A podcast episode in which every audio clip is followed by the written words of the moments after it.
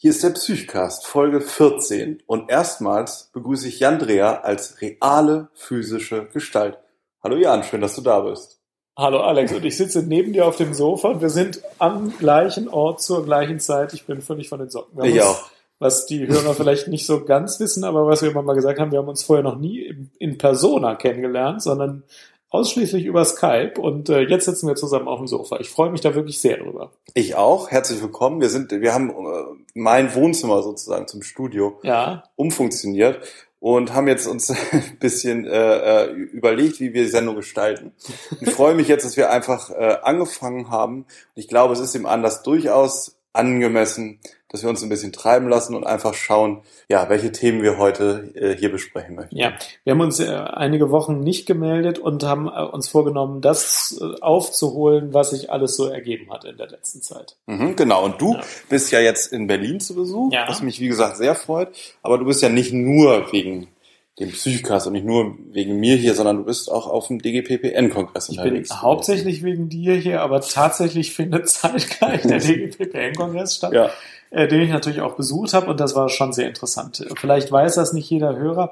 Es gibt so ungefähr 6000 Psychiater in Deutschland, also Fachärzte für Psychiatrie und von diesen 6000 treffen sich aber 10.000 äh, jedes Jahr Ende November zum DGPPN-Kongress. Da sind aber natürlich auch Ärzte in Weiterbildung.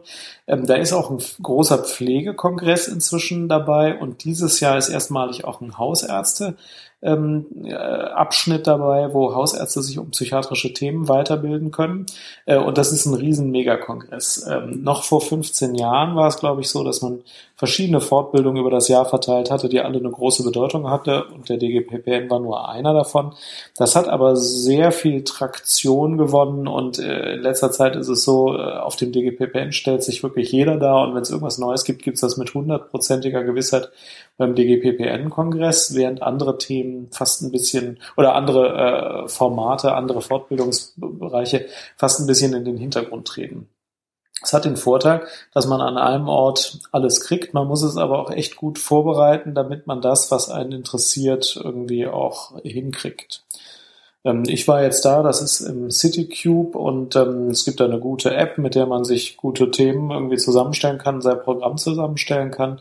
Äh, und es gibt teilweise sehr große Räume, äh, wo, weiß ich nicht, äh, tausend Leute reinpassen und trotzdem sind oft Räume total überbesetzt, dass man nicht mehr reinkommt. Ähm, und es ist zwischenzeitlich hat man das Gefühl, es sei ein bisschen wie Fernsehen. Dann geht man mal in das eine Thema, dann geht man mal in ein völlig anderes Thema. Äh, und man trifft natürlich auch sehr viele Leute auf den Gängen und kann viel Smalltalk machen. Ähm, es ist eine sehr bunte Zeit auf jeden Fall. Ja, das heißt, ihr wart auch ein bisschen feiern. Es gab ein Tagungsfest, oder? Ja, es gibt ein Come Together, ähm, wo ich allerdings dieses Jahr nicht war. Ähm, das ist ein bisschen komisch, das ist immer nur zwei Stunden und dann wird man wieder rausgeworfen von 19 bis 21 Uhr. Da war ich diesmal nicht, aber da kann man mhm. sich, kann man sich kennenlernen. Man lernt sich aber auch sonst auf den ganzen Ständen kennen. Da kennen sich so viele dass man, wenn man sich zu zweit unterhält, kommt immer ein Dritter, den der eine kennt und den lernt dann der andere kennen. Also Networking funktioniert da, glaube ich, wirklich ganz gut. Ja. Mhm. Und du hattest eben gesagt im Vorgespräch, es gab eine äh, Fortbildung über ähm, Canna Cannabinoide, über ja. Wirksamkeit ich habe das äh, als Beispiel dafür genommen, dass man sich überlegt, wo gibt es eigentlich neue Entwicklungen, was interessiert mich. Da habe ich das Cannabinoid-System äh, am ersten Tag mir ausgesucht, ähm, wo es ein großes Symposium zu gab und ich dachte, es gibt sehr viel Neues, aber der, der erste Vortrag war wenig informativ, gab praktisch nichts Neues. Das fing dann an mit, ja, also Cannabis wird aus der Hanfpflanze gewonnen, aus dem Harz der weiblichen Pflanzen. Da dachte ich mir, oh ja gut, das weiß ich jetzt auch schon. Ähm, und das ging dann äh, über 20 Minuten so weiter, da gab es gar nichts Neues, obwohl es in der Forschung zur Rolle des Cannabinoid-Systems bei Psychosen sehr viel Neues gibt. Ähm, aber dann gab es beispielsweise Psychotherapie bei Cannabisabhängigkeit, ähm, was ja ein Thema ist, das äh, in letzter Zeit immer wieder also mhm. gebraucht wird, ja. weil auch Patienten, äh, also die werden ambulant behandelt, aber jetzt auch immer mal wieder, zumindest wenn sie noch eine zweite Krankheit haben, stationär behandelt werden und wo es immer äh, wenig Ideen gibt, wie man das am besten macht. Und ähm, für solche, für solche Themen ist es dann ganz gut, sich auf dem Kongress zu informieren. Mhm. Wie siehst du das eigentlich? Findest du ähm, die äh, Problematik Cannabis und Abhängigkeit, wird die eher über- oder eher unterschätzt? Ja, ich glaube, dass die Suchtkranken sowieso eher unterschätzt werden vom Versorgungssystem, vor allem auch von den Krankenkassen. Die Hilfsangebote für Suchtkranke hängen meiner Meinung nach immer noch zu hoch. Die Krankenkassen tun immer so, als müsste man da mit ganz wenig Tagen körperlichem Entzug rauskommen. Das ist beim Alkohol natürlich auch möglich. Da hat man drei Tage lang heftigen vegetativen Entzug und das zahlt die Kasse gerne. Bei zehn Tagen mhm. fängt sie dann schon an, nervös zu werden. Bei 14 Tagen hat sie eigentlich schon die Lust verloren und länger als 21 Tage geht im Krankenhausbereich ja praktisch gar nicht. Ähm, das ist meiner Meinung nach ein großer Fehler, denn die meisten, die eine Sucht haben, haben noch mindestens eine weitere psychiatrische Erkrankung von Relevanz. Das ist bei Cannabisabhängigen auch sehr häufig. Die haben zu über 70 Prozent noch eine, mindestens eine relevante psychiatrische andere Erkrankung, manchmal Alkoholabhängigkeit, manchmal auch wirklich eine Depression, eine Psychose oder sowas. Und ähm, man gewinnt sehr viel, wenn man von der Sucht loskommt. Und dafür braucht es eben manchmal auch länger als vier Tage, wo man natürlich nur körperlichen Entzug machen kann. Und ähm, ich finde, dass die, dass die Suchtbehandlung da zu stiefmütterlich behandelt wird. Ich finde es deswegen sehr gut, dass ähm, dieser DGPPN-Kongress, der als Leitthema Versorgung neu denken irgendwie hatte, Suchtkranke sehr wohl auch wieder in Fokus genommen hat. Da gab es eine Pressekonferenz, warum äh, die Suchterkrankungen immer so wenig beachtet werden bei, dem, bei der öffentlichen Wahrnehmung von Psychiatrie. Und ähm, die Entwicklung geht, glaube ich, schon dahin, das ernster zu nehmen. Das finde ich absolut richtig und notwendig. Hm. Also ich finde auch, dass die äh, Folgen und die äh, Auswirkungen, die Cannabis auf soziale Leben haben kann, mal ganz abgesehen von den äh, körperlichen Problemen, von vielen Patienten, die Hilfe suchen, total unterschätzt werden. Mhm. Äh, ich finde es unheimlich schwierig, unter dem Drogeneinfluss äh, irgendwas im Leben zu verändern zum mhm. Positiven, mhm. ähm, eine Motivation zu entwickeln für was oder äh, überhaupt Entscheidungen zu treffen und dann auch die Nachteile in Kauf zu nehmen, wenn man die Option hat, sich mit Cannabis äh, selbst zu behandeln, sage ich mal, also mhm. eine Relaxation auch zu erreichen. Ähm, und finde, dass also von Patienten, die sich erstmals vorstellen, äh, bei mir im ambulanten psychosomatischen Bereich, ist unheimlich weit verbreitet und äh, häufig auch in dem, in dem Umfeld, Umfeld der Konsumenten ähm, auch gar nicht bekannt, dass es also so ja. problematisch ist und dass es äh, un, also ohne eine, eine richtige Suchtbehandlung kaum möglich ist, aus dieser Abwärtsspirale, ähm, vor allem was das Sozialleben, das Berufliche angeht, das Partnerschaftliche, äh, was häufig darunter nicht funktioniert, ähm, wie, wie schwer das möglich ist. Ja, das finde ich auch. Es wird einfach unterschätzt. Die Jugendlichen sagen sich immer, Cannabis, das ist ja rein pflanzlich, das mhm. macht keine Schäden. Und ähm, auch sonst wird es so als lässliche Sünde gesehen, aber ohne die Konsequenzen so richtig präsent zu haben. Es gibt mindestens drei wirklich real relevante Konsequenzen, die alle nicht ausreichend auf dem Schirm haben. Das eine ist dieses amotivationale Syndrom, was du ja, ansprichst, ja. was nicht nur ist, der 16-Jährige hängt mal in dunklen Kneipen rum, mhm. sondern was wirklich auch ist, ich krieg den Beruf, das Familienleben, ich krieg das alles nicht mehr richtig auf die Kette und ich hänge nur noch rum und ähm, das wird unterschätzt meiner Meinung nach also zumindest die Patienten, die ich sehe, sind oft in einem Zustand, wo man sagen würde, also das ist wirklich sehr weitgehend und ist ein Riesenproblem. Mhm. Das zweite ist, Cannabis äh, kann sehr wohl einen Beitrag leisten, Psychosen auszulösen. Das sind schon eher diejenigen, die ein bisschen mehr kiffen. Aber äh, bei diesem Cannabis ist verträglicher als Alkohol, weil es rein pflanzlich ist, was viele sagen, wird das komplett ausgeblendet, dass Alkohol keine Psychosen auslöst, Cannabis aber nicht selten. Und das dritte, was auch ganz wenig Leute kennen, was ich aber auch ganz häufig sehe, ist die Cannabis-Entzugspsychose praktisch. Also Leute, die ein paar Jahre lang so ein Gramm am Tag kiffen oder mehr und dann aufhören, die kriegen oft nach drei, vier Wochen, wo sie nicht mehr kiffen, eine richtig schwere Psychose. Mhm. Und ähm, auch da sieht man, dass das Cannabis-System, wo ja nachgewiesen ist, dass das in der Regulation des Dopaminsystems eine wichtige Rolle spielt, dass das eng verknüpft ist. Und Dopamin ist einfach ein wichtiges, ein wichtiger Transmitter, an dem ich nicht rumwursteln würde, wenn es nicht irgendwie nötig ja. ist. Ähm, und das sind aber alles Effekte, die völlig unterschätzt sind. Deswegen, äh, wie kann eine Krankenkasse sagen, äh, eine Cannabis-Entzugsbehandlung äh, machen wir nicht stationär, weil äh, das lohnt sich doch nicht. Ja. Und ambulant funktioniert das meistens doch nicht. Ja, und ähm, genau, was unterschätzt wird und ich finde auch, also äh, was man so in den Medien mitbekommt, sind ja eher dann mal auch so ein bisschen verniedlichende Sachen. Also da stand dann bei Cem Özdemir bei einem Interview eine Handpflanze auf dem Balkon. Es hat ja immer noch den Image so, dass es eigentlich so ganz cool und gechillt ist, wenn man ab und zu mhm. mal, mal einen Arzt oder so. Ne? Ja. Ähm, äh, und es wirkt ja auch erstmal so ganz nett und, und, die Leute sind ja auch, sind ja nicht aggressiv oder so, ne, wenn die ja. Cannabis konsumieren. Aber äh, ich glaube, es wird unterschätzt. Es, es äh, wird da ein Teil ausgeblendet, nämlich wie, wie das ein, viele Lebensbereiche zum Brachliegen bringt, mhm. unter, unter einer ähm, amüsierten Grundhaltung noch. Mhm. Und, und das ist schon, äh, mhm. finde ich schon gefährlich. Ja, das ist beim Alkohol differenzierter. Beim Alkohol weiß jeder, es gibt einen genussvollen Gebrauch, der nicht schadet. Ja. Wenn ich halt äh, einmal die Woche ein schönes Glas Rotwein trinke, ist das tatsächlich ein äh, vernünftiger Gebrauch des Alkohols und es schadet ja auch nicht. Ähm, aber jeder weiß auch, es gibt Alkoholabhängige, äh, die vielleicht irgendwo obdachlos äh, unter der Brücke liegen oder auch Alkoholabhängige, die, die noch äh, nicht obdachlos sind, aber bei denen der Körper und die Psyche schweren Schaden nimmt. Und bei dem Hanf, da tun alle so, als gäbe es nur den genussvollen Gebrauch von coolen Studenten, die das mal rauchen. Und das haben wir ja alle als Jugendliche mal getan. Aber dieses, äh, diesen Bereich, da können sehr relevante, schwere Krankheiten draus mhm. entstehen. Den haben die Leute nicht so präsent, wahrscheinlich, weil sie nicht so viel Kontakt dazu haben. Ja. Als Psychiater hat man den schon und deswegen stört es einen auch, dass das nicht so repräsentiert ist. Ich sage ja nicht, dass jeder, der mal einen Joint raucht, sofort auch eine schwere Krankheit kriegt. Das ist ja auch gar mhm. nicht so. Aber das ist schon aber auch äh, viel häufiger als in der öffentlichen Wahrnehmung dann eben doch so. Ja. Und würdest du, käme das für dich in Frage, äh, was manchmal so zur Debatte steht, ob es legalisiert werden soll? Also ich muss sagen, ich finde den Umgang Deutschlands mit dem Cannabis sehr vernünftig. Die Konsumenten werden, wenn sie moderat konsumieren, ziemlich in Ruhe gelassen. Ja, die Strafen sind ja. milde, wenn man mal zwei Gramm hat. Das ist zwar verboten, aber da kriegt keiner echte Schwierigkeiten.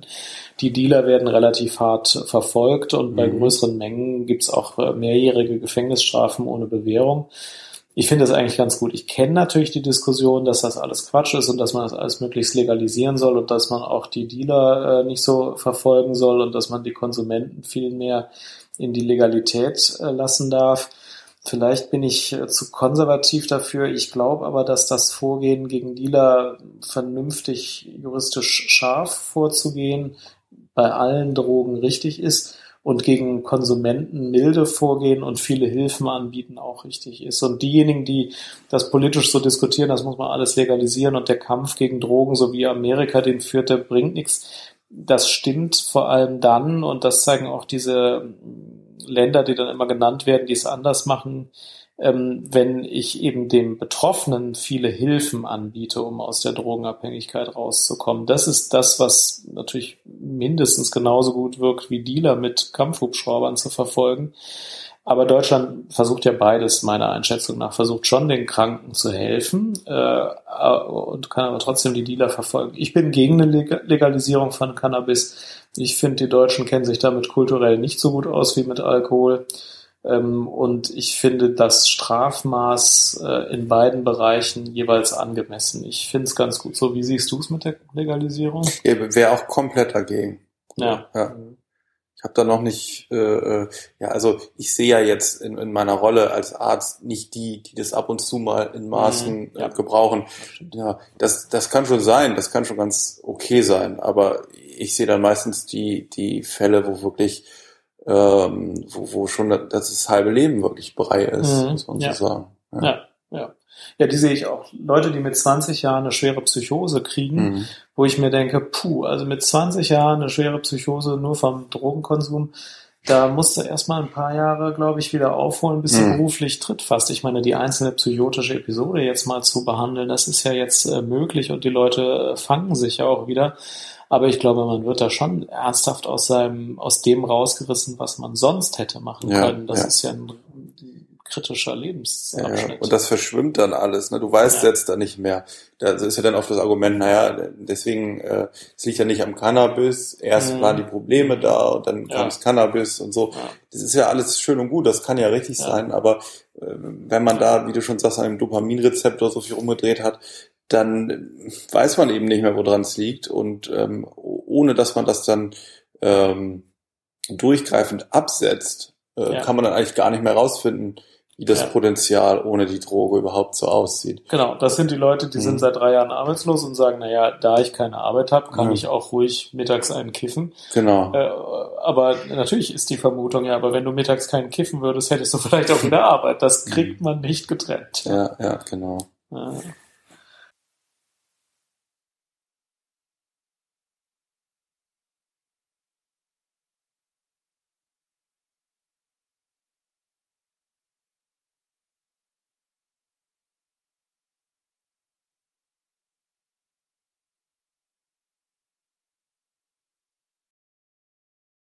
Es gab natürlich noch total viele andere Themen auf dem DGPPN. Was ich interessant fand, ist, äh, letztes Jahr wurde sehr viel über das PEP-System berichtet. Peps. Ähm, Pepsi? Willst ja. du, oder? Nein, danke. Ähm, dieses Jahr gab es genau einen Vortrag zum PEP-System, was mich gewundert hat. Mhm. Ähm, aber wahrscheinlich denken sich zu viele Leute, ach, das kommt sowieso nicht oder ich kann es jetzt auch nicht mehr hören. Ähm, wobei ich fest davon ausgehe, dass es kommt. Ähm, aber es gab eine Demo gegen das PEP-System. Auf dem Kongress? Ja, hier in Berlin, mhm. äh, ich glaube in der Nähe des Gesundheitsministeriums. Ähm, und da waren, äh, ich habe mit einem gesprochen, der da war, ähm, mehr als 100 Leute und haben dagegen demonstriert. Vielleicht äh, eine wirksame Sache. Aber Vielleicht für den geneigten Hörer, äh, könntest du noch mal kurz erklären, ja. was das PEP-System genau ist? Das ist ein neues Abrechnungssystem, das so langsam das alte ersetzt. Bislang war es so, äh, die Krankenhäuser haben für stationäre, für stationäre Behandlung, Behandlung, im Bereich Psychiatrie und Psychosomatik. Genau, die haben einen bestimmten Tagessatz pro Patient bekommen. Ähm, der unterschied sich ein bisschen danach, wie schwer die Patienten in diesem Krankenhaus durchschnittlich sind und äh, welchen Tagessatz dieses Krankenhaus bislang immer so bekommen hat. Die Krankenhäuser haben sich da auch sehr unterschieden. Also manche Krankenhäuser haben einen doppelt so hohen Tagessatz bekommen wie andere Krankenhäuser, obwohl die eigentlich die gleiche Behandlung gemacht haben. Das PEP-System soll dann ähm, das ablösen und da wird äh, sehr viel genauer geschaut, wie krank ein Patient an einem bestimmten Tag ist. Das ist nämlich eigentlich eine tagesgenaue Abrechnung. Ähm, und ähm, da wird dann für eine bestimmte Diagnose am ersten, zweiten, dritten Tag eine bestimmte Geldsumme pro Tag bezahlt und das wird dann etwas ähm, weniger nach sehr vielen Tagen. Ähm, und da geht noch genauer ein, wie krank jetzt dieser Patient ist. Und das ist aber für alle Krankenhäuser gleich. Das heißt, das Krankenhaus, das bislang doppelt so viel bekommen hat wie das andere, kriegt jetzt nur gleich viel wie das andere. Ähm, und äh, da gibt es noch viele andere Punkte zu berücksichtigen, aber die Krankenhäuser waren sehr gegen das System, weil sie sagten, das System bildet nicht gut ab, wie viel Aufwand man mit dem Patienten hat. Das stimmt natürlich auch, das sind ja alles Pauschalen, die sich hauptsächlich an der Diagnose orientieren. Und die Diagnose korreliert in der Psychiatrie einfach nicht so stark mit dem Aufwand. Ein Schizophrener kann einen super hohen Aufwand produzieren, kann aber auch einen sehr niedrigen Aufwand produzieren. Da gibt es so ein paar Marker, die da eingehen, zum Beispiel eine 1 zu 1 Aufwand ist immer eine hohe, ähm, ist ein hoher Ressourcenbedarf, der bringt auch ein höheres Entgelt für den Tag. Ähm, auch eine Krisenintervention und eine intensivierte Diagnostik bringt ein erhöhtes Entgelt. Aber darüber hinaus wird nicht so genau differenziert. Es differenziert meiner persönlichen Einschätzung nach immer noch besser als das alte System. Deswegen finde ich den Vorwurf nicht so ganz nachvollziehbar. Es gibt auch den Vorwurf, dass es sehr bürokratisch ist. Das stimmt sicherlich auch. Ähm, aber ähm, ja, der Widerstand gegen das System ist, ist, sehr hoch, weil viele sagen, es ist super viel Bürokratie und am Schluss werden die Entlohnungen auch nicht gerechter ausfallen, als sie es jetzt sind. Äh, es gesagt kaum einer, dass das PEP-System besser findet als das Vorgängersystem. Ich selbst finde es eigentlich präziser als das Vorgängersystem, aber es ist eine öffentliche Meinung, die man kaum je hört. Mhm. Vorgängersystem war tageweise. Genau, da gab es einen oder? Tagessatz für ein bestimmtes Krankenhaus und ähm, der, der Tagessatz wurde einmal im Jahr mit den Krankenkassen ausgehandelt. Der hing hauptsächlich davon ab, wie krank die Patienten durchschnittlich sind. Viermal im Jahr gab es einen Stichtag, wo die Patienten eingestuft worden sind, ob die jetzt sehr krank, mittelkrank oder nicht so krank waren äh, und aus welchen Bereichen die kamen. Und dann gingen noch solche Dinge ein, die man nicht gut äh, messen konnte, die auch nicht operationalisiert waren. Zum Beispiel macht dieses Krankenhaus eine Regelversorgung, also hat das einen Sektor, wo man immer aufgenommen wird, wenn man in diesem Sektor wohnt oder hat das so einen Wahl, Wahlauftrag, dass das auch sagen kann, ach, jetzt haben wir aber keinen Platz mehr, wir nehmen keine Patienten mehr auf. Ähm, und, und die bisherige Struktur des Krankenhauses ging einfach ein. Das beim PEP-System ja nicht so. Im Moment wird zum Beispiel nicht mal berücksichtigt, ob man eine Pflichtversorgung hat und damit auch nachts ständig Notaufnahmen hat oder ob man das nicht hat, obwohl das natürlich einen hohen Ressourcenbedarf ähm, verursacht, wenn ich nächtliche Notaufnahmen regelmäßig mache, im Vergleich zum Krankenhaus, das das nicht macht. Also es ist so ein bisschen die Angleichung ans DRG-System. Da wird ja auch ein Blinddarm bringt 3500 Euro äh, gesagt. Äh, wir haben das äh, auf Tagespauschalen runtergebrochen und ähm, auch das DRG-System hat ja viel Widerstand ausgelöst. Letztlich hat es sich durchgesetzt. Und ich glaube, äh, jetzt wird es auch keiner mehr abgeben in der Somatik. Ich selbst glaube, dass das PEP-System so schlecht wieder auch nicht ist. Mhm. Ich habe eine ganz andere Frage, Jan. Fällt mir jetzt gerade ein, würde, ja. was mich sehr interessieren würde, ja, wo du ganz so schön neben mir sitzt. Du hast jetzt eben auch so von deiner Arbeit gesprochen. Ähm, mich würde jetzt mal interessieren, äh, weil, weil ich persönlich habe da wenig Kontakt zu gehabt. Hattest du mal äh, Fanatisten ähm, äh, behandelt? Die, die also auch, der ist jetzt, sind ja sicher fließende Übergänge zwischen einer äh, fanatischen Ideologie, die man hat und verfolgt, und einer wahnhaften Störung. Mhm. Ähm, äh, ich komme jetzt darauf durch die äh, Attentate von Paris am 13. November ähm, die ja jetzt um die Welt gegangen sind, dessen Bilder und Folgen. Hast du mit sowas schon mal Kontakt gehabt im beruflichen Kontext? Ja. Mit so einem fanatischen Weltbild? Ja, also da habe ich Kontakt zu, wobei ähm, der Fall ist ähm, so einmalig, dass ich über den praktisch mhm. nicht öffentlich sprechen kann, ohne die Anonymisierung da irgendwie zu gefährden. Das psychiatrische Krankenhaus kann ja eigentlich nur dann Kontakt dazu haben, wenn eben diese Frage, ist das jetzt eine wahnhafte mhm. Symptomatik oder ist das eine Psychose oder ist das einfach eine ähm, fanatische, extreme religiöse oder politische Position zur Diskussion steht? Denn einen normalen, gesunden Fanatiker, den muss man ja nicht ins Krankenhaus Ja, das, das wäre aber die, die Frage für mich, ob die alle da unten in Syrien, die im IS da rumrennen, ob die nicht alle eine, eine ob die nicht einen Wahn haben. Nee, nee, die haben nicht, mhm. keinen Wahn meiner Einschätzung nach, sondern die haben ein bestimmtes politisches Weltbild und sind aber äh, diagnostisch als nicht psychiatrisch mhm. krank zu klassifizieren und sind natürlich auch einer Therapie nicht zugänglich. Also mhm. Zum ja, einen, ja. weil sie nicht wollen, zum anderen, weil es auch nicht ginge, wenn man, mhm. wenn man's, äh, wenn, wenn jetzt jemand wollte. Es ist einfach keine Krankheit. Deswegen finde ich es ganz wichtig, das zu trennen. Also es wird ja auch, äh, also es gibt ja schwierige Übergänge. Also es gibt sicherlich auch mal äh, jemanden, der einen Amoklauf androht aus mhm. einer psychiatrischen Erkrankung. Und in unserem geordneten Deutschland sind Gewalttaten, äh, wo mehrere sterben, nicht selten tatsächlich auch von Leuten begangen, die äh, eine Krankheit haben. Das gibt's ja, das kann man ja nicht totschweigen. Und deswegen sollen solche Leute auch in 100 Prozent der Fälle untersucht werden, damit man dann mhm. beim Urteilsspruch trennt zwischen Gesunden, die das im schuldfähigen Zustand tun, und Kranken, die man dann behandeln kann. Aber der Terror der IS, das sind ja Leute, die einfach religiös oder politisch überzeugt sind äh, und die mit der Psychiatrie genau gar nichts zu tun haben und die, denen wir jetzt auch nicht helfen können, meine mhm. ich. Ja, ja. Ähm, wir sind ja so ein bisschen bei dem Thema, was wir schon mal angedacht haben, vielleicht auch als eigenes Podcast-Thema, mhm. bei der Stigmatisierung. Weil ja. das wäre ja zum Beispiel durchaus stigmatisierend, wenn man sagt, ja, ja, das sind ja Psychotika. Also wenn man, ja. wenn man ähm, einen, ähm, sagen wir mal, äh, voreiligen Schluss ziehen würde zwischen äh, Erkrankung und Gewalttat, was ja häufig ja. in den Medien, also vielleicht vor fünf bis zehn Jahren noch mehr gemacht wurde, aber auch heute noch mhm. vorschnell mhm. Äh, gemacht wird. Ich finde, also als Beispiel der German Wings Pilot, ja.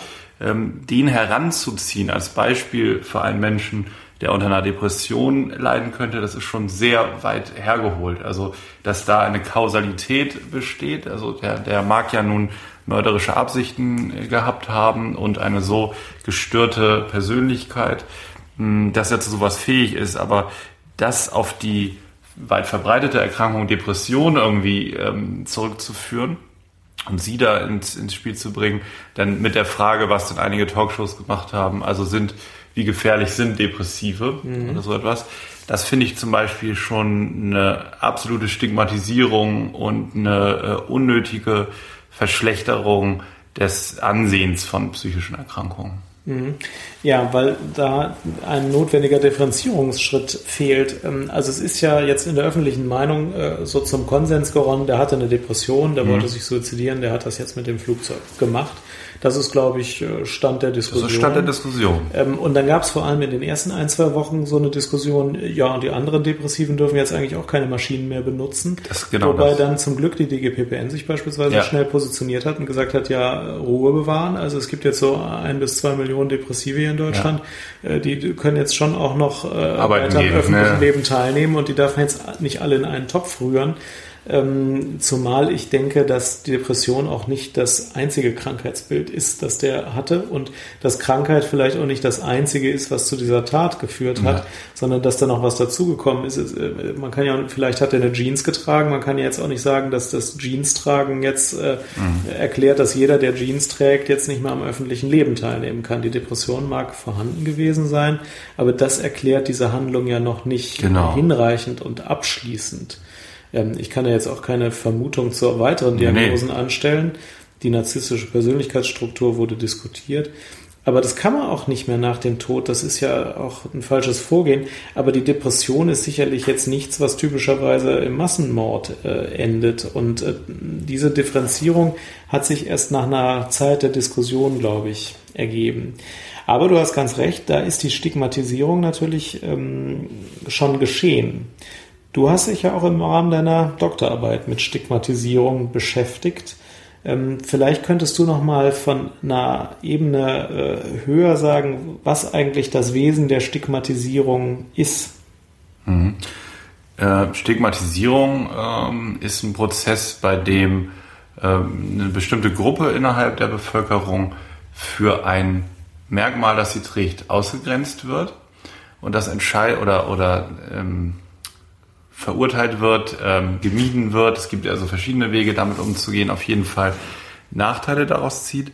Und das Entscheidende ist, dass diese Gruppe ähm, in ihrem Wesen durch das stigmatisierende Merkmal schwächer sein muss. Also mhm. man könnte jetzt nicht sagen, wenn jetzt alle Deutschen sich über Politiker ärgern und sich mhm. über die Bundesregierung aufregt, dann stigmatisieren wir nicht die Bundesregierung, mhm. weil die haben genauso erstmal ihre äh, Möglichkeiten, darauf zu reagieren, darauf zu antworten, dem was zu entgegnen. Mhm. Ähm, wenn aber über, sagen wir mal, eine bestimmte Gruppe von psychisch Kranken in der mhm. Zeitung schlecht mhm. geschrieben wird, ne, wenn zum Beispiel äh, Schizophrenie und Gewalttäter nicht sauber mhm. getrennt wird, so. Äh, zum Beispiel äh, so und so hat eine Gewalttat begangen, ähm, äh, der äh, bekannte Psychotiker wurde in die Psychiatrie eingewiesen mhm. oder sowas. Oder manchmal gibt auch so typische Artikel, in denen steht, ähm, äh, wo zum Beispiel eine selbstverständliche als selbstverständliche Handlung aufgeführt ist, dass jemand, der in einer Fußgängerpassage um sich geschlagen hat, in die Psychiatrie eingewiesen ja. wurde. Deutet darauf hin, na ja, also das ist, äh, der, dann ist man psychisch krank, kommt man in die Psychiatrie.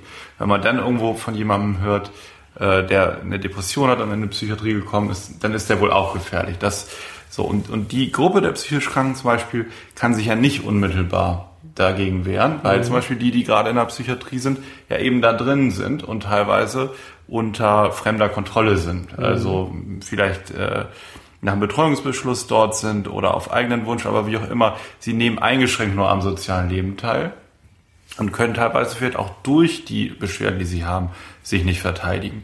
Und das sind, äh, dann ist es ein Ungleichgewicht zwischen der gesunden Normalbevölkerung, mhm ähm, so dass dann leicht zu Stigmatisierung kommt. Mhm. Dass sich also eine, eine erstmal stärkere äh, Gruppe unserer Gesellschaft äh, über eine schwächere stellt und eben diesen Vorteil nutzt.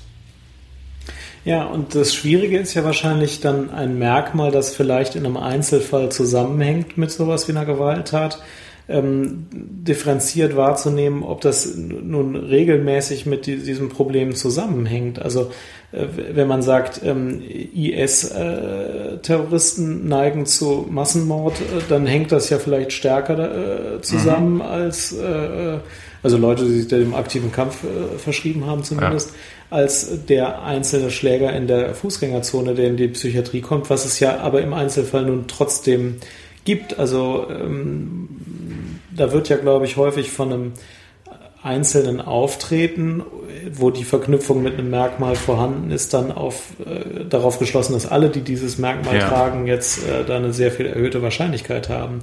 Wie kann man denn da diese, diese, diesen Schnitt machen, ab wann das Merkmal dann vielleicht wirklich eine Bedeutung hat und wann es eben nicht zu der Bedeutung führt, die alle dem zuschreiben im Rahmen der Stigmatisierung. Hm, also ich glaube, was du gerade gesagt hast, dass man sagt zum Beispiel die, die IS-Milizen, die da in Syrien mhm. zu, zu Haufe leben oder hier auch in den, in den äh, Terrorzellen teilweise zusammengeschlossen sind. Wenn man jetzt sagt, äh, ähm, also die sind potenzielle äh, Mörder, ist es, glaube ich, keine Stigmatisierung. Nee, das ja? glaube ich auch nicht. ja, genau. Wenn man wiederum jetzt sagen würde, ich gucke mir jetzt meinen Nachbarn nochmal ganz genau an, weil, weil, es ein, ein, ja. weil der Moslem ist und in eine Moschee geht. Und ein Bart trägt. Und ein ja. Bart trägt. Ja. Ähm, ähm, wäre dann die Frage, ob, ähm, ob das zu einer Stigmatisierung werden kann. Also es kann dann dazu werden, wenn man zum Beispiel, ich sag mal, im Kollegenkreis mit ähm, äh, 30 Menschen irgendwie zusammenarbeitet, mhm. von denen sechs Muslime sind, mhm. ja, und ähm, und es dann nicht bei den kritischen Blicken vielleicht bleibt mhm. oder, oder auch nicht zu einer offenen Diskussion wird, sondern zu einem Ausschluss führt. Also Stigmatisierung mhm. ist immer auch Ausschluss und dem anderen nicht die Möglichkeit äh, zu geben, äh, zu antworten oder, mhm. oder äh, irgendwie Situationen herbeizuführen, ähm, auf die, äh, auf die nicht im, im Sinne einer Diskussion, einer Debatte reagiert werden kann. Äh, ich denke, das ist auf jeden Fall eine weiche Grenze mhm. zwischen also berechtigter Merkmalzuschreibung mhm. ähm, und einer, einer Stigmatisierung. Es klingt so, als ob ähm, vor allem Merkmale, mit denen man normalerweise nicht so viel zu tun hat, besonders geeignet sind zu stigmatisieren, was sehr gut dazu passen würde, dass psychisch Kranke eben äh, ja. unter der Gefahr stehen, äh, stigmatisiert zu werden, weil die meisten Leute da nicht so eine äh, aus eigener Wertung valide Einschätzung zu haben, was das Merkmal nun bedeutet. Und weil die Presse auch ganz gerne da möglichst äh, wenig differenziert zu äh, beurteilt. Mhm. Ganz genau. Und als ich mich äh, damals mit der ähm, Wahrnehmung der Psychosomatik äh, in Tageszeitungen beschäftigt mhm. habe, ähm, habe ich, hab ich mir natürlich die Frage dann gestellt, wie, wie, wie kommt sozusagen Wissen über psychische Erkrankungen überhaupt in die Zeitung hinein? Ja. Also äh, man könnte jetzt denken, das sind halt Redakteure. Wir erfahren, wie mhm. Zeitungsredakteure oder freie Journalisten über psychische Erkrankungen denken. Das ist aber gar nicht so, weil die ganze, das ganze Publizieren funktioniert sehr anders, äh, habe ich dann mhm. lernen dürfen, nämlich entstehen Texte, die wir in Zeitungen les lesen, größtenteils aus sogenannten Prätexten. Also die sind schon als Wissen, als Texteinheiten irgendwo vorhanden, ja. werden dann nur für einen neuen Zusammenhang mobilisiert. ja. Das heißt, Stigmatisierungen, die einmal in der Gesellschaft sind und damit auch irgendwo in Texten, in Büchern, ja. in Artikeln, in Wissensdatenbanken, in der Wikipedia drin sind, mhm. schreiben sich automatisch fort. Mhm. Es kann über einen langen Prozess Stigmatisierung auch abgebaut werden. Ich denke, teilweise passiert das sogar äh, im Bereich psychischer Erkrankungen. Ja. Ähm, aber es funktioniert wirklich sehr viel langsamer, als man denkt. Und das bringt mhm. gar nichts, wenn jetzt, äh, weil das war damals so eine Idee von mir, ob, ob man Journalisten besser schulen könnte. Ja. Ähm, aber das ist wirklich nur eine Sache, weil, weil diese, diese, diese Texte sich so ähm, vehement und ähm, resistent gegen äh, Verbesserung und Modernisierung äh, fortschreiben. Mhm. Wie fandst du denn das Vorgehen der Presse jetzt bei diesen äh, John Wings Piloten? Da gab es ja verschiedene Phasen. Fandst du, dass da die Stigmatisierung lange undifferenziert stattfand? Fandst du, dass es äh, auch differenzierte äh, Berichterstattung gab? Wie war es denn deiner Wahrnehmung nach in dem Fall? Mhm. Das ist ja jetzt schon wieder ein bisschen her, soweit ich mich erinnere, ähm, wie ich das über die Online-Medien mitverfolgt habe, ähm, fand ich die Berichterstattung, also erstmal, glaube ich, wie, wie war es in der ersten Phase? Erstmal wusste man noch gar nicht, man gar nicht, genau, was, was es für einen Hintergrund das, haben könnte. Genau. Ne? Da Ob das technisch man, kann auch ein technischer ja, Defekt sein. Genau, das fand ich natürlich erstmal ja. relativ äh, angemessen oder unauffällig so, die Berichterstattung. Als dann ins Spiel kam, dass das absichtlich, also ich glaube, als es rauskam, dass das absichtlich gemacht mhm. hat, da sind die Medien so ein bisschen durchgedreht ja. mit der Frage und, und das ist ja so, die, was die Öffentlichkeit immer sehr interessiert. Wie kann das nun sein, dass ein Mensch freiwillig sowas macht? Ja. Das war die mhm. Frage. Mhm. Und ich finde, diese Frage, die hätte man noch länger aushalten müssen. Ja, die finde ich ja auch interessant. Die finde ich auch, genau. Das will man ja wissen. Das, das habe ich auch bis heute ja. nicht verstanden. Ähm, und dann kam irgendwann die Diagnose Depression dazu. Dann war irgendwie klar, ja, der wurde genau, vor genau, 500 ja. Jahren und auch aktuell mal behandelt wegen dieser Eindiagnose. Ja. Dann kam zeitgleich auch, er hatte auch noch was am Auge, wobei bis heute mir unklar ist, was der genau am wohl, Auge Das waren, seien wohl psychosomatische Sehstörungen. Ja, aha, okay. Man weiß es nicht. Aber da fand ich, ähm, äh, da ging es dann, glaube ich, der Gesellschaft und den Medien um eine Selbstberuhigung, weil so eine unglaubliche Tat, ja, ja die, die, die, unfassbar ist und ja. in, in den Auswirkungen, wie viel Menschen das jetzt Leid gekostet hat, das Leben genommen hat und so weiter, die ist so unfassbar. Da ist es einfach nur beruhigend, Antworten zu bekommen. Ja. Antworten zu bekommen. Ja. Deswegen wurde auch die Krankenakte dann da teilweise, glaube ich, äh, recherchiert, gestohlen. Ich, ich weiß es nicht, ne? oder die ganze Nachbarschaft mhm. auseinandergenommen. Man möchte Antworten haben, um überhaupt wieder mhm. zur Ruhe zu kommen. Und ich mhm. glaube, das ist häufig ein Antrieb. Also ich will das gar nicht sagen, dass es die Medien sind, sondern es sind ja auch wir an den Rechnern. Wir sind da als Klickvieh bereit, drauf zu klicken, ja. wenn da mögliche Antworten reinkommen. Ja. Das, das ist ja nicht vom Himmel gefallen, dieses Prinzip, sondern so sind wir, wir alle, ja. auch wir beiden, die wir hier sitzen. Das ist ganz klar. Absolut, so, ich habe da auch drauf geklickt. Ja. Genau, so funktionieren Menschen. Äh, Menschen suchen Antworten und wenn ihnen da die scheinbare Antwort äh, gegeben wird, so dann dann ist es erstmal eine Beruhigung. Mhm. Und als dann als es dann hieß, naja, der war ja depressiv und es hat dann wieder eine Zeit gedauert, bis dann auch nach zwei, drei Tagen gab es die ersten Experten, die dann sagten, dass auch eine Persönlichkeitsstörung eine Rolle ja. gespielt haben muss. Da war ich schon mal sehr erleichtert, dass es mhm. endlich mal ausgesprochen wird. Ja. Weil das ist natürlich eine schwerwiegendere Diagnose, die es in verschiedenen mhm. Abstufungen gibt. Und man hätte auch gleich sagen können, der Typ war ein Psychopath natürlich. Mhm. Also ist völlig egal, ob das jetzt eine, vor allem eine narzisstische Persönlichkeit ist, eine dissoziale Persönlichkeit, mhm. eine zwanghafte Persönlichkeit. Wenn man so eine Tat vollbringt, ist man ein Psychopath. Also die Tat äh, ist jedenfalls psychopathisch, genau. Mhm. Ob ihm die Diagnose zu stellen, das kann man im Nachhinein nicht vernünftig tun, aber die Tat ist so. Das, das kann man ohne jeden Zweifel sagen und sie passt auch nicht zu, zu der Verhaltensweise eines depressiven Menschen. Also das ist als einzige Erklärung definitiv nicht ausreichend. Ähm, selbst bei einer wahnhaften Depression wäre das äh, maximal untypisch. Ja. Das kann man also definitiv sagen, ja. Das ist äh, untypisch, weil ja die Depression vom Gedankengut eher ein, eine, äh, äh, ein Schuldgefühl produziert, eher dass ich bin es nicht wert, Leuten sowas anzutun oder ich bin es, äh, äh, ich kann es mir nicht erlauben. Also das ist ja vielmehr dieses Kleinheit äh, ja. selbst spielt eine Rolle, während er ja ähm, in einer Form von Größenwahn in mhm. der Dimension gehandelt hat. Und was meiner Meinung nach auch noch dazu kommt, ist, dass all diese Erklärungen eben nicht in der Lage sind, jetzt wie ein Gleis äh, von äh, einer Diagnose zu einer Tat zu führen. Es gibt einfach Einzeltaten, die bleiben Einzeltaten und äh, bleiben es hoffentlich auch für immer eine Einzeltat die man auch nicht von vorne bis hinten erklären kann und die auch nicht jetzt in Muster passen und ich muss nur die richtigen Diagnosen kombinieren, dann kommt als Ergebnis raus, dass ich mit dem Flugzeug mit 150 Leuten gegen Berg fliege. Äh, das ist ja nicht so. Also selbst die Kombination aus Narzissmus, Depression und mhm. möglicherweise noch wahnhafter Depression, das kann man ja auch alles drei haben. Selbst die führt ja nicht dazu, dass jetzt alle, die das haben, äh, jetzt so einen Massenmord begehen ähm, es ist einfach auch unverstehbar chaotisch. Ich glaube, das müsste ja. einfach auch ausgehalten werden, ja, genau. dass es Dinge gibt, ja. die ich nicht vorhersagen kann, die ich deswegen natürlich für und die, die Zukunft nicht verhindern nicht unbedingt kann erklären und die ich auch nicht bis zum Ende kann. erklären kann. Genau, also das muss man einfach akzeptieren und das Sicherheitsbedürfnis der Menschen verlangt natürlich dass man das alles gut dir erklärt und dann muss jeder zum Flugarzt und der Flugarzt muss dann für jeden Piloten sagen, ob der morgen gegen einen Baum fliegt. Das ist natürlich nicht zu machen. Ne? Ja, ja. Selbst wenn ich die Schweigepflicht, das gab es ja auch ein paar Tage lang, aufhebe, was natürlich äh, völlig ausgeschlossen ist äh, und äh, lauter negative Konsequenzen hat, da lässt sich ja keiner mehr behandeln, ähm, dann kann ich ja trotzdem nicht vorhersagen, wer morgen so eine Straftat begeht. Ähm, also es gibt einfach auch Dinge, die sich trotz allem nicht erklären lassen. Damit muss man eben auch leben.